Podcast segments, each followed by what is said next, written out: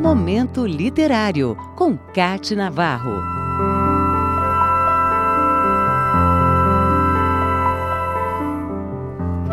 Em 14 de março de 1822, nascia em Nápoles, na Itália, aquela que seria a imperatriz do Brasil, conhecida como a mãe dos brasileiros, a esposa do imperador Pedro II.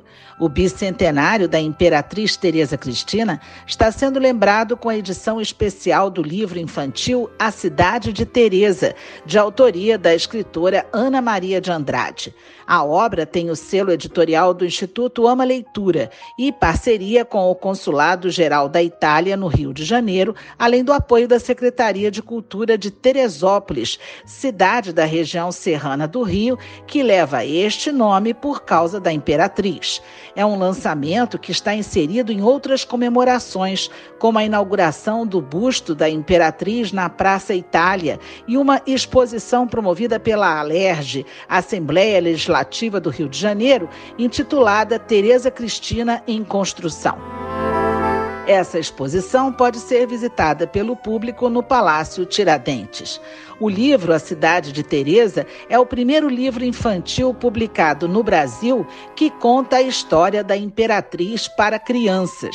Ele foi lançado em 2020 em formato e-book com a proposta da escritora de fazer com que a garotada menor conhecesse a história de uma imperatriz que teve uma vida discreta e com poucas informações para a maioria dos brasileiros.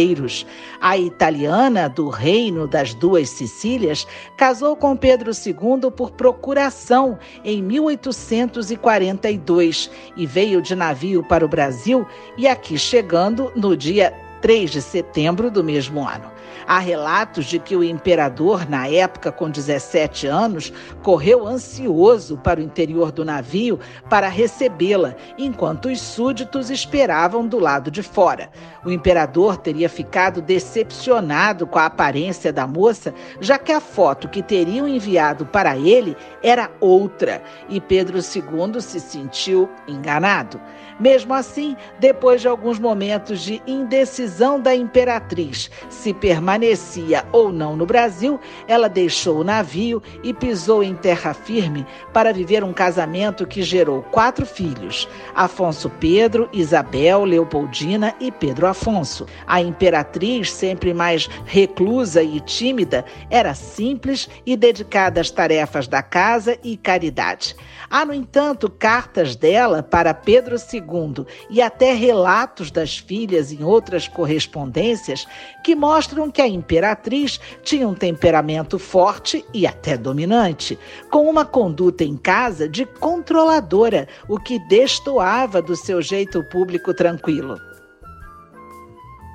Entre os momentos bons e os mais difíceis, a imperatriz Teresa Cristina se manteve firme e fiel ao marido, ao povo brasileiro e ao Brasil, pátria que tanto amava. Obrigada a deixar o país em novembro de 1889, depois da proclamação da República, quando os militares assumiram o governo e acabaram com a monarquia, Teresa Cristina foi para Portugal com a família e lá faleceu em dezembro, triste e isolada, com a dor de saber que não poderia voltar mais ao Brasil. O imperador morreria dois anos depois.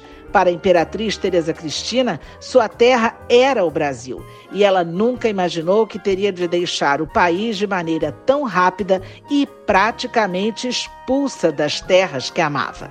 A imperatriz Teresa Cristina, que incentivava a imigração italiana para o Brasil, trouxe artistas, intelectuais, cientistas, músicos e botânicos, além de estimular a arqueologia, uma de suas maiores paixões nas terras brasileiras.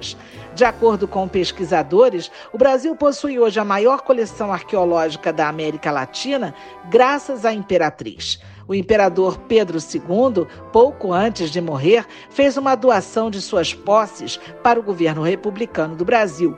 Isso foi dividido pelo Arquivo Nacional, Museu Imperial, Biblioteca Nacional e o Instituto Histórico e Geográfico Brasileiro. O único pedido do imperador foi que essa doação tivesse o nome da esposa. E assim ficou conhecida a coleção Teresa Cristina, registrada pela Unesco e Patrimônio da Humanidade.